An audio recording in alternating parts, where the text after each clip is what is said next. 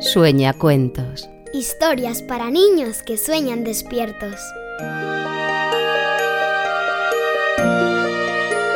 Calaverita.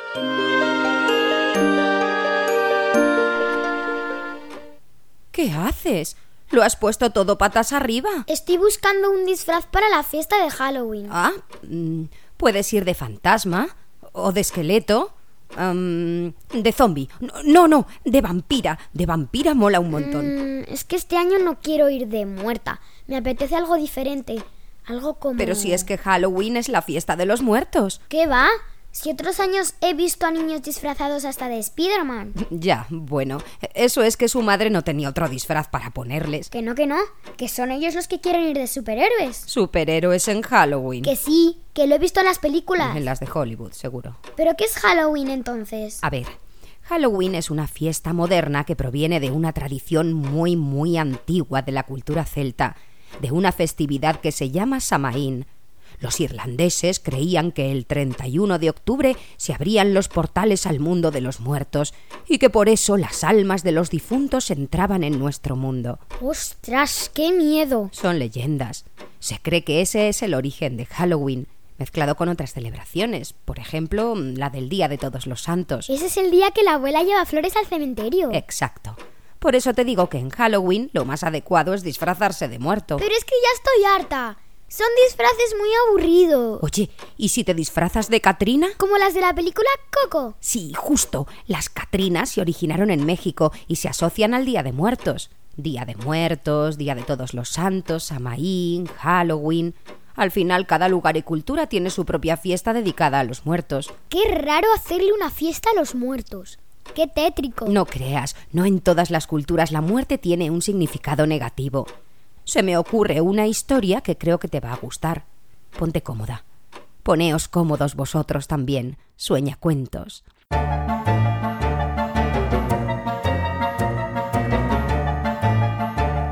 Calaverita era una esqueleta muy coqueta. Todas las noches se pulía los huesos hasta que quedaban brillantes, se engrasaba las articulaciones con aceite de argán, coloreaba sus pómulos con el polvo de ladrillo del muro del cementerio y hasta se pasaba el hilo dental. Vivía en un cementerio inglés, de tumbas victorianas abrazadas por la hiedra y panteones góticos tapizados de musgo. Era un bonito lugar para pasar toda la eternidad, pero Calaverita estaba un poco aburrida de la paz y el silencio. Hay que ver, qué lugar tan aburrido. En este cementerio nunca pasa nada interesante. ¿Y afuera?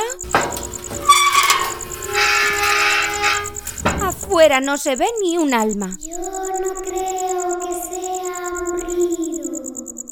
Anoche mismo hubo un espectáculo de fuegos fatuos. Y la semana pasada fue la procesión de ánimas. Pues menuda fiesta. Que no, hombre, que no. Que este cementerio está muerto. ¿Y cómo quieres que esté? Es un cementerio. Pero vamos a ver. ¿Es que vosotros no leéis o qué? Existe un país en el que los muertos se divierten muchísimo. En México. Allí una vez al año los vivos y los muertos celebran una gran fiesta juntos. Yo quiero viajar allí. Los vivos celebrando junto a los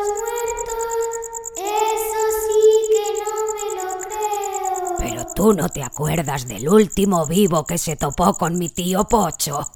Cruzó el río Támesis de un salto. Que sí, lo que digo es cierto. Allí celebran el Día de Muertos. Los vivos adornan los cementerios, preparan ofrendas para los muertos y hasta tocan música, cantan y bailan. Calaverita, los vivos no quieren saber nada. Y mucho menos hacer fiestas con ellos.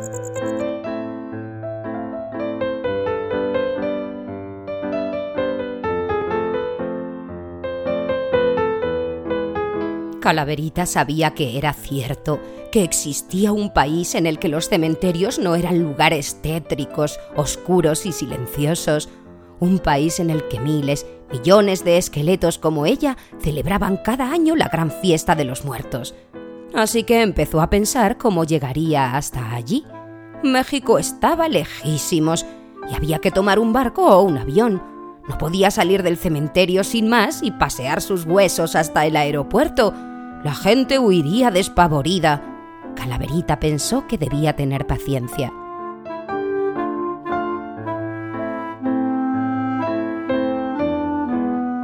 Pasaron los días, las semanas y los meses. Calaverita esperaba, esperaba y esperaba. Sabía que en algún momento le llegaría su oportunidad. Sus amigos, el zombi Arapito y el fantasma Leopoldo, se burlaban de ella, cariñosamente, eso sí, porque Arapito y Leopoldo eran buenos amigos de Calaverita. Un buen día aparecieron unos visitantes muy poco habituales en el cementerio. Se trataba de una periodista y su operador de cámara.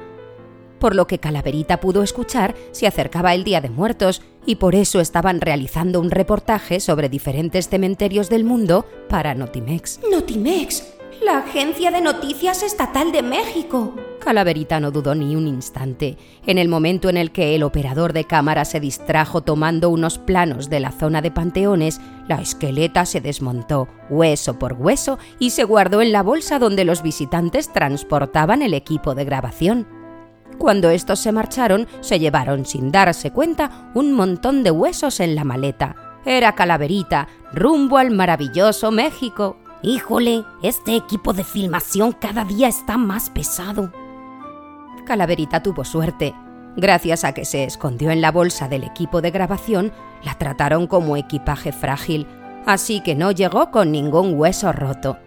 Una vez en México, Calaverita esperó a que se hiciera de noche y a que a su alrededor todo estuviera en silencio. Solo entonces abrió la maleta. Primero salieron sus húmeros, luego los cúbitos y los radios, y después, una a una, las falanges de los dedos. Una vez estuvieron montados los brazos, fue mucho más fácil recomponer el resto del cuerpo. Finalmente la esqueleta se colocó la calavera, se dirigió a la puerta y sigilosamente, para no ser vista, salió a la calle. La calle no era como Calaverita había imaginado. Estaba llena de gente, de farolillos, de flores y de banderines de papel picado. De cada rincón salía una música y... ¡ah! Un momento. Había esqueletos y catrinas por todas partes. Calaverita había llegado justo a tiempo para celebrar el Día de Muertos. Calaverita estaba entusiasmada. Por fin iba a cumplir su sueño, disfrutar de una fiesta de verdad en un cementerio y el mismo día de muertos. Disculpe, señora, ¿cómo hago para llegar al cementerio? Se refiere al Panteón de Dolores, mijita. Lo va a encontrar más adelante. Camine tantito en esta misma avenida, unas cinco o seis cuadras, y ahí ya lo va a ver. Muchas gracias. Por nada, ¿de qué?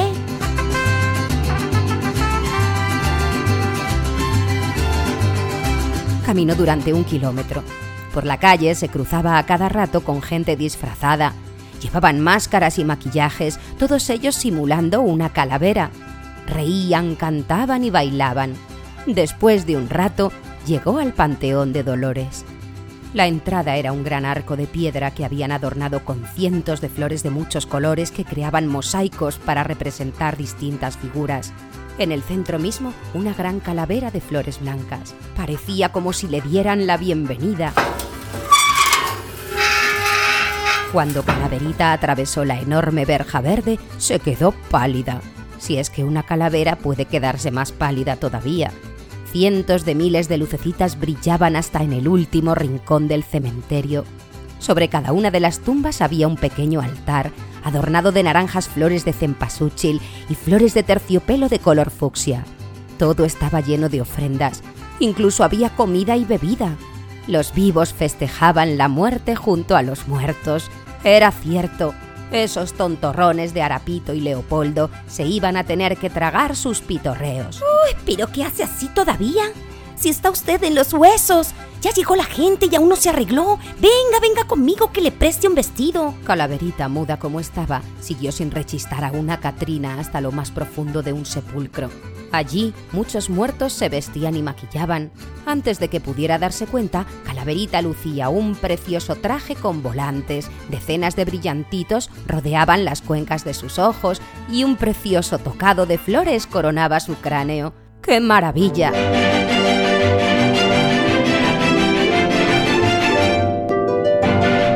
La esqueleta rió, cantó y bailó durante toda la noche.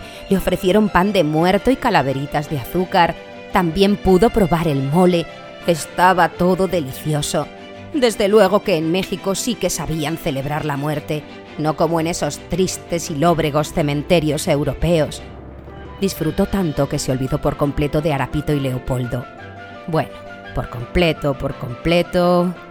Disculpe, señor, ¿sería tan amable de prestarme su móvil un momentito? ¿Qué es lo que necesita? Ay, su celular, quiero decir. Claro, con gusto. Tan solo le pediría que hable con el mundo de los muertos, no de los vivos, o me saldrá bien cara la conferencia. Ándale, muertitos, muevan el esqueleto.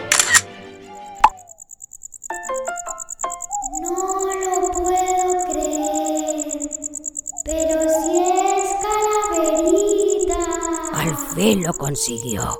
Lo que contaba era cierto. Calaverita, qué alegría más grande. Harapo y yo estamos muy felices por ti. Disfruta mucho de la fiesta. Mira que sois pesados con los WhatsApp de voz. Es verdad, perdona. Siempre me olvido de que las pantallas de los móviles no reconocen los dedos de los fantasmas. Anda, vamos, que esta noche canta el coro de los zombies. De Calaverita poco más podemos contar que no imaginéis, que aquella noche disfrutó como nunca en toda su vida o en toda su muerte, y que después de aquello decidió quedarse a vivir en México y disfrutar de esa maravillosa forma de vivir la muerte para toda la eternidad.